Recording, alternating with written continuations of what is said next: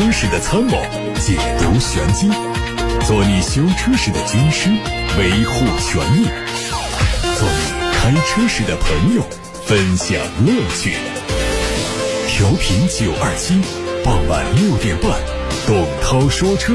只和车友在一起。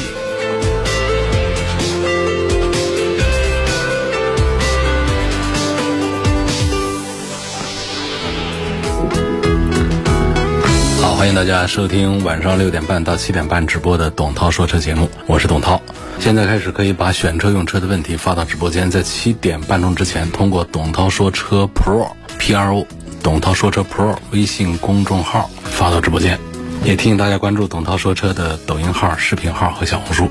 看新闻啊，汽车企业的价格战还没有停歇，动力电池价格战也是越来越火爆了。多家媒体都在报道说，为了保证市场地位，宁德时代正在梳理它的产线资源，推动降成本。公司正在向车企推广它一百七十三安时的 VDA 规格的磷酸铁锂电芯，标配二点二 C 倍率的快充，走大单品的路线。与此同时，比亚迪旗下的福迪电池也在内部通知，敦促团队继续降成本。随着两大动力电池龙头的进一步降价，二线电池厂家必然会紧随其后，动力电池的成本会进一步压缩。即便是当下 VDA 尺寸的磷酸铁锂电芯已经卖到了每瓦时五毛钱以下。领跑汽车副总裁此前在接受采访时说，领跑的铁锂电芯的采购价已经做到了每瓦时零点四元，年终将会低于四毛钱。单芯的单瓦价格下降一毛钱，意味着一个带电量六十度的车型在成本上就可以省下六千块钱。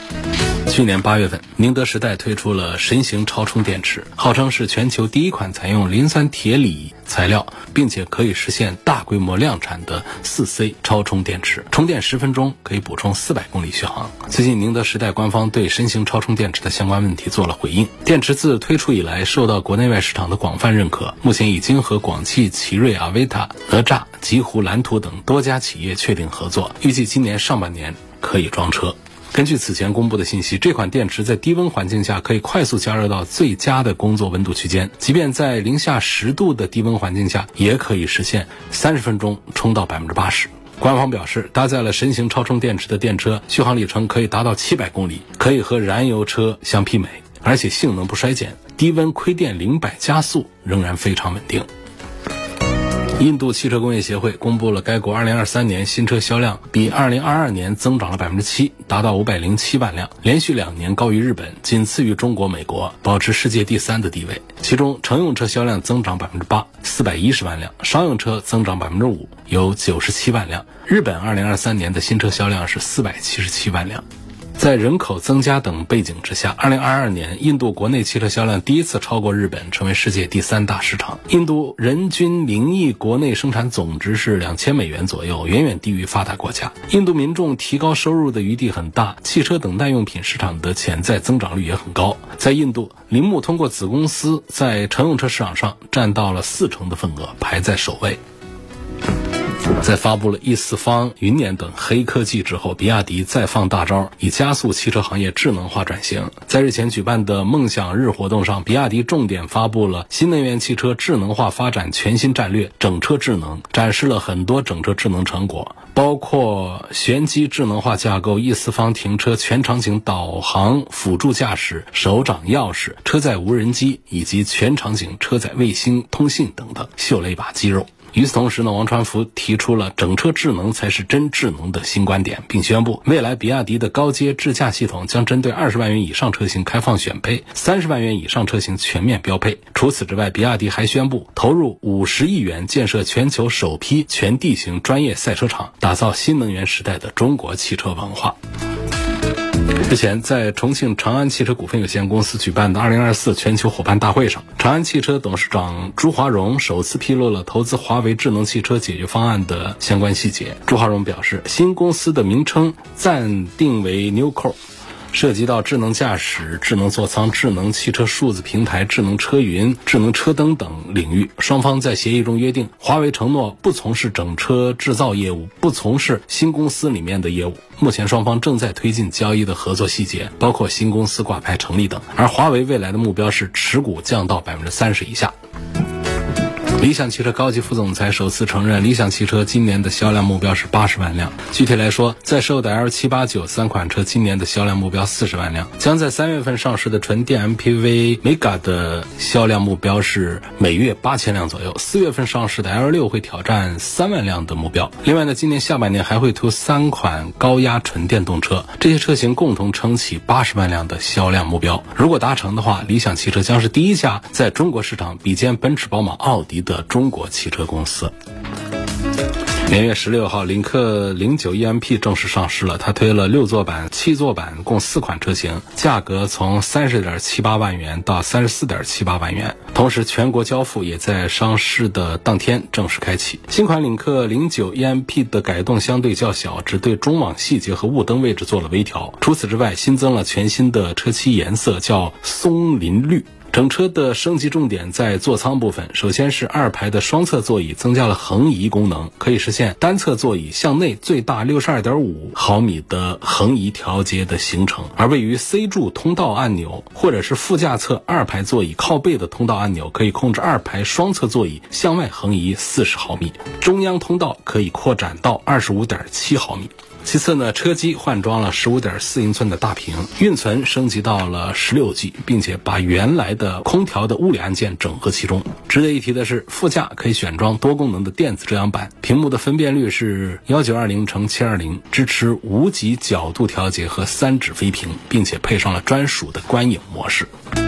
之前。超能混动技高一筹，风云 A 八全球上市发布会惊艳鹏程。奇瑞汽车以全球标准打造高节能、高性能、高安全、高智能四大卓越体验。超能混动新家轿风云 A 八全球登场，幺二七凌风版十一万九千九，幺二七逐风版十二万九千九，幺二七乘风版十三万九千九，幺二七御风版十四万九千九。六大风云礼遇也同步开启。风云 A 八以满足消费者新能源时代的新需求为目标，为用户提供混动出行的新选择和新体验。风云 A 八不仅适合过日子，而且还能过好日子。无极超级电混 DHT 最高 EV 机械效率高达百分之九十八点五，带来了 CLTC 一百二十七公里的纯电续航，而它的 WLTC 综合续航公里数超过了一千四百公里。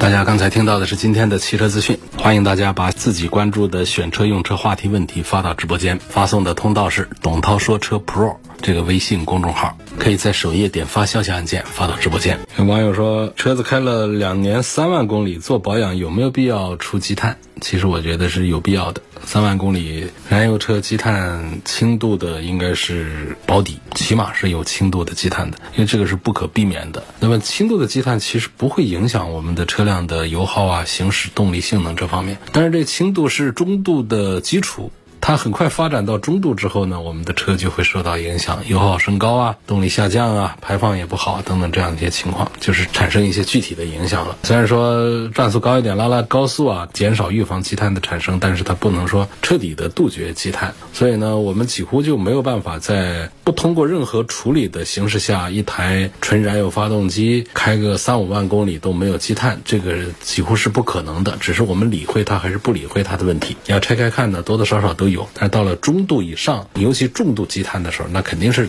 必须得处理了，那不处理都不行。所以从这角度讲的话呢，到三万公里，哪怕是轻度的积碳，我觉得还是通过一些可靠的添加剂来去除一下、清理一下积碳。我就不具体的推荐什么东西了，反正琳琅满目，各种都有，认准一些销量比较大的一些。品牌就好。那积碳呢，就指的就是燃料跟润滑油的串气混合不完全燃烧之后产生的沉淀物，黑的、挺硬的、不容易脱落，需要用化学的物质来分解它，或者说是物理的铲除它。一般它喜欢生成在哪儿呢？什么气门上啊、燃烧室里头啊、进气管这些地方，积碳都是很容易形成的。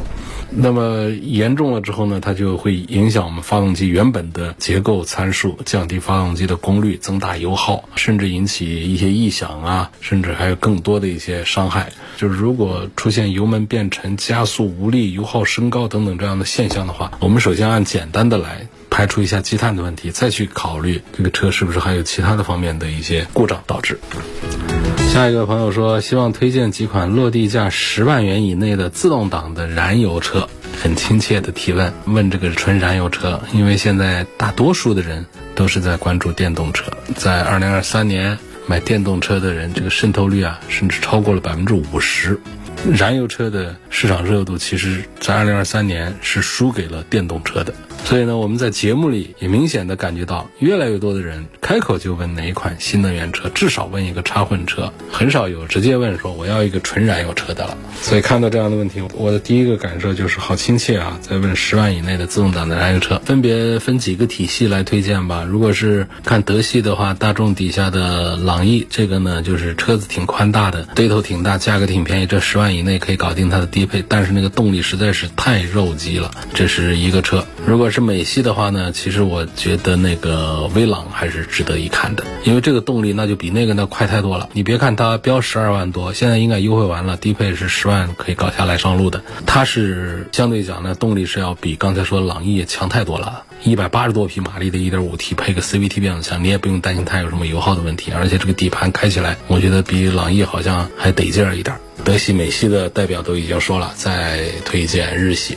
其实现在这些热门的那几个紧凑级的车，基本上十万以内都可以了。比方说像本田的思域啊，这些其他的，包括卡罗拉啊，这些全都是这样子，在十万以下都可以买他们的最低配。但是呢，这跟着刚才说那个威朗比的话呢，动力呢就是弱太多了。像思域这样的还算是动力好一点的，都是很弱的。如果是看 SUV 的话，刚才说的不全三厢小轿车嘛，紧凑级的轿车嘛。那如果说十万以下的 SUV 的话呢，在本田家里面，我推荐你看看 XRV。好，综上所述呢，我觉得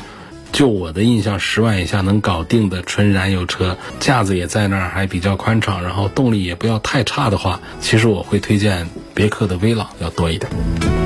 捷途的旅行车这款车怎么样？就是宣传其实不多，十三万多的一个新车，奇瑞家的。其实这个车我是挺欣赏的，就是硬派 SUV 又多了一个价格更便宜的、更好的选择。就这个车，首先样子上大家一定是看得上的啊，三百六十度非常漂亮。没有印象的上网搜一下捷途旅行者，奇瑞旗下的一个车。然后他家的超级混动的鲲鹏动力这套也根本就不用担心，奇瑞家在和其他的厂家来比拼这个动力。技术这个方面，奇瑞是绝对不输的，技术是非常强大的，所以尽可以放心它的技术部分。然后样子呢，大家是所见即所得，能看到就是这样子。然后价格打的也很厉害，就是它是一款至少看起来还比较硬核的一个 SUV，十四万的一个价位，值得推荐，推荐指数很高。比方说满分指数是五颗星的话，这个车都可以上四点五星的推荐指数了。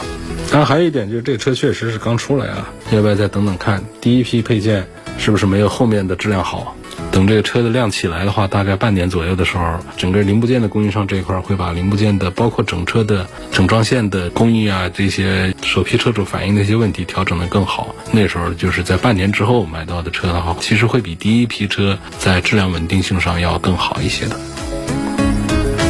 下一个问题说，DM-i 和增程你会推荐偏爱哪一种？比亚迪唐 DM-i 和理想 L 七你觉得哪个好用就家用？DM-i 肯定技术含量比增程是要高啊，制造成本也比增程要高啊，所以你要我偏爱哪一种，我肯定偏爱 DM-i 呀。好，问两个具体车，比亚迪唐 DM-i 和理想 L7，选哪个好？你要从这个家用的舒适感觉讲的话，那肯定理想 L7 胜出。这车厢里头呢，就是我描述是苍白的，你随便找一个展厅，拉开车门往里一坐啊，就自己感受就行了。碾压那个唐 DM-i，那是一点问题都没有。你要是冲着技术来的话，那应该还是唐 DM-i。但是你要家用的那种舒适。那一定是理想。我是说，在这两个车当中选啊，是一定是理想。在这个同价位车型里面，它确实做的挺棒的。如果说华为在十二月底的时候不出那么一个狠车的话呢，这理想可能还要再疯狂一阵子啊，那非常的疯狂的，反正月销量就很大的数字。华为的新车一上，马上就把它给拉下来了。二零二四年的第一个星期，直接把理想的 L 七给拉下了冠军的宝座，有这么一个事儿。具体说后面会不会理想再打回这个翻身仗，这可能还不大好说。下一个问题说，正规 4S 店买的车，销售说不用签合同，有没有问题？已经正常开了三个月，挂牌已经上路跑三个月，你的风险已经很小了。然后没空的话呢，我觉得那个事儿也可以不理会它了。合同呢是很重要，不是建议大家都这么做啊。包括有的 4S 店买车的时候，在取车的时候收回合同，它也是为了规避这个 4S 店的风险。它规避的就是合同价格和票价不一致的情况泄露，给 4S 店造成一些麻烦啊，所以他们要收回合同。但是这种行为呢，它本身就是非法的，我们是有权利拒绝的。同时呢，他还给我们买车的车主埋下隐患，因为尤其在提车之前，我们就拿不到合同，然后交了钱把车提到手，这个过程当中，它是存在很多的风险的，包括你约定的时间提车能不能办到，约定的车配置、颜色、发动机号、车架号等等额外谈的一些条件是不是能够兑现。都是靠合同说话，凭合同办事儿。可是合同都没有的话，这后面就是那完全是裸奔，你的权益是很难得到保障。但你这个情况跟别家不一样，你是已经正常车都用了三个月都没啥毛病的话，这个风险期啊已经过了，你铤而走险已经走过了，我看也就算了吧。如果我们要上纲上线的讲的话，你是有权利找 4S 店补签合同的，掌握交易合同是我们消费者的基本权利。而且的话呢，这个店里也是涉嫌违规违法。好，解答下一个问题，说想买宝马 325Li 的燃油车，这个车的传动轴的异响解决了没有？没有听说解决了。但是从批次来讲的话呢，也就是二季度出产的三系、五系、四系、七系，好像都有点儿，而且索赔换了以后，好像还没有解决问题。但后面其实，在二零二三年的下半年，这个消息就已经很少了。看是不是就是那批次的传动轴的问题就过去了。尤其是新的五系现在也上了，厂家也不会拿自己的声誉开玩笑。我觉得它内部肯定是有一些方案做了一些处理，要不然的话，已经这么久没有听说了，那是怎么回事呢？难道大家还有问题就是不报了吗？该索赔的都索赔了，然后到二三年的下半年第三、第四季度的车应该就是没啥问题了吧？应该这么个情况。那个传动轴异响啊，就是去年九月份左右的时候是闹得挺多的。投诉是非常多的，可以说投诉量暴增了几倍啊。奥迪 A 六四驱休旅车和沃尔沃的 V 九零给对比一下，那原装进口小众车型旅行版都是非常个性化的选择，价格通过优惠之后呢，其实现在也都是非常的划算。如果说我们从这个品牌的调性上来讲的话呢，沃尔沃是有它的独特性的，那种低调不张扬，那种北欧风情非常的浓烈。然后奥迪身上呢也有自己的点，大家看奥迪的车看的比较多，都是三厢啊、SUV 啊那样的多。这样一个旅行上来之后的话呢，也是很惹人注目的。就是从实用性来讲的话呢，沃尔沃是比较好的，因为包括它全系四驱啊、配置高啊等等，这是都是它的优点。相对讲的话呢，奥迪的价格也贵一些，到高配那很多配置才会有，但是它的选装配置也确实是要丰富一些。就讲缺点的话，其实在一个点上，就是。外观上，因为我们为什么要买这种修理车？实际上是我们希望张扬一点与众不同的。如果我们想埋在在车盒里面，让别人认不出来的话，咱们踏踏实实买一个三厢轿车或者是 SUV 不就行了？那为什么要买这么一个旅行车的样式呢？就是想跟大家不一样。既然是沿着这条路线走的话，其实这个时候我会推荐奥迪 A 六的这个修理版要多一点，因为奥迪 A 六啊，它上面有一个 RS，就是性能版，就市场上它就会有很多的。改装件给到这台车，奥迪家有一个 RS 六，这是奥迪当家的一个高性能车，它就是基于这 A 六六的 Avant 打造的，这是不少车迷的梦想之车。于是就很多大牌的改装厂就推改装套件，像 ABT 啊这样的改装厂啊就推了很多的外观视觉上的这样的一些部件，只要稍加修改，A6 的 Avant 就可以成为马路上独一无二的这种个性座驾。沃尔沃的 V 九零呢，虽然也足够稀有，但是它呢个性不够鲜明，它更像是那种偏向实用的选择，所以它很少有厂家给 V 九零来提供这个改装配件，所以它后期的改装潜力就小。如果你更加看重旅行车的实用度和性价比，沃尔沃 V 九零是首选；如果你更看重个性化，并且比较多的要考虑到后期的改装的话，奥迪 A 六的修理版肯定是更好玩的一个选择。有网友希望我聊一聊豹五。您说到豹五，平时在关注我们节目的，就马上就知道这应该说到的是比亚迪底下的一个新的品牌——方程豹推的第一款作品。一款硬核的中型的一个 SUV，至少看起来是比较硬。它其实就是一个插电混动的这么一个车。这车子呢，我觉得推荐指数也是比较高的。首先，这个车呢，它非承载式的车身，电动的四驱，插电混动。三十万的这么一个价位，把比亚迪家里的比较成熟的一些新技术基本上都应用上了，包括它的这个纯电的这个续航的里程也有一百多公里，所以我觉得它跟那个长城家的同档次的坦克这些比的话呢，这豹五是不输给他们的，是不差的。尤其是如果说我们愿意花顶配三十五万来买的话呢，可以买到比亚迪家里最新的云辇技术的版本。会让这个车子呢，五十万以下在技术实力方面来跟这个豹五比的话呢，国内市场上其实是很难找到的。总之，我觉得这个车的推荐指数，如果满分是五颗星的话，也有四点五星的水平吧。方程豹的豹五。好，我们今天就回答到这儿吧。感谢大家收听和参与每天晚上六点半到七点半直播的董涛说车。错过收听的，欢迎关注董涛说车的微信公众号“董涛说车 Pro P R O”，董涛说车 Pro，也欢迎大家关注董涛说车同名的视频号、抖音号和小红书。